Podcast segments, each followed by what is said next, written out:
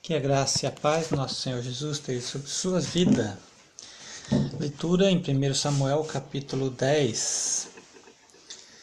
Tomou Samuel um vaso de azeite e lhe o derramou sobre a cabeça e o beijou e disse: Não te ungiu porventura o Senhor por príncipe sobre a sua na página aqui, herança, o povo de Israel? Quando te apartares Hoje de mim acharás dois homens junto ao sepulcro de Raquel, no território de Benjamim, em Zelza, aos quais te dirão: Acharam-se as jumentas que foste procurar, e eis que teu pai já não pensa no caso delas, e se aflige por causa de vós, dizendo: Que farei eu por meu filho, quando dali passares diante e chegares ao carvalho de Tabor? Ali te encontrarão três homens que vão subindo a Deus a Betel, um levando três cabritos e outro três bolos de pão, e outro um odre de vinho. Eles te saudarão e te darão dois pães que receberás da sua mão. Então seguirás a Gibeia Elohim, onde está a guarnição dos filisteus. E há de ser que, entrando na cidade, encontrarás um grupo de profetas que descem do alto precedidos de saltérios e tambores e flautas e harpas, e eles estarão profetizando. O Espírito do Senhor se apossará de ti, e profetizarás com eles, e tu serás mudado em outro homem. Quando estes sinais te sucederem, faze o que a ocasião te pedir, porque Deus é contigo. Tu, porém, descerás diante de mim a Gilgal, e eis que eu descerei a ti para sacrificar o holocausto e para apresentar ofertas pacíficas. Sete dias esperarás, até que eu venha ter contigo e declare o que hás de fazer. Sucedeu, pois, que virando-se ele para despedir-se de Samuel, Deus lhe deu o coração. E todos esses sinais se deram naquele mesmo dia. Chegando eles a Gibeia, Eis que um grupo de profetas lhe saiu ao encontro, o Espírito de Deus se apossou de Saul, e ele profetizou no meio deles. Todos os que dantes o conheciam, vendo que ele profetizava com os profetas, diziam uns aos outros: Que é isso que sucedeu ao filho de Quis?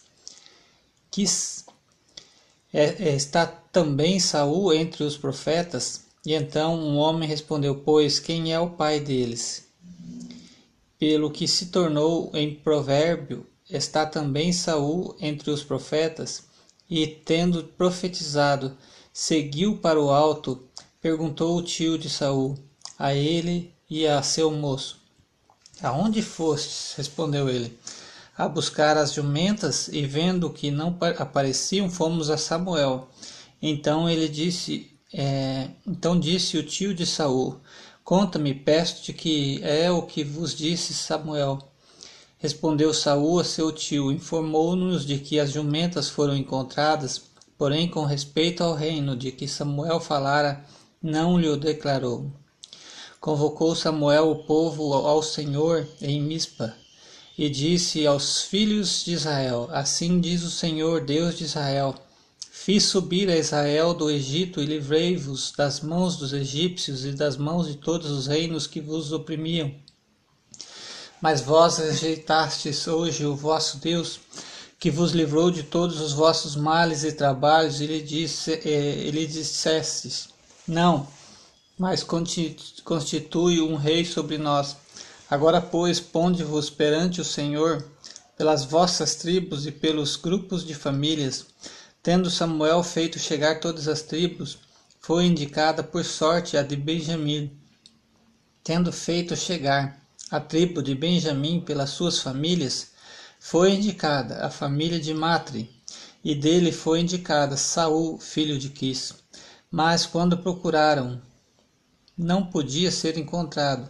Então tornaram a perguntar ao Senhor se aquele homem viera, viera ali Respondeu o Senhor: Está aí, escondido entre a bagagem.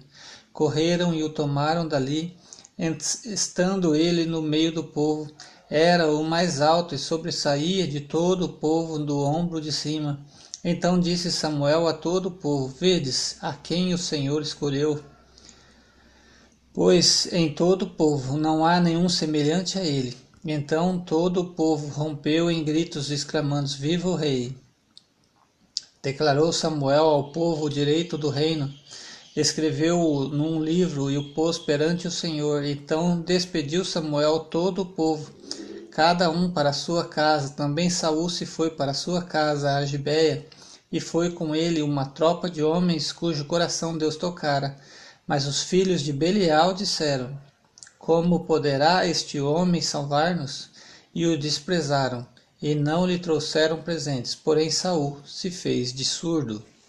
Essa foi a leitura do primeiro livro de Samuel, capítulo 10, né, mostrando a história de um povo que estava numa transição né, de governo, abandonando o governo de Deus sobre suas vidas e assumindo um governo humano sobre suas vidas, né, sua nação.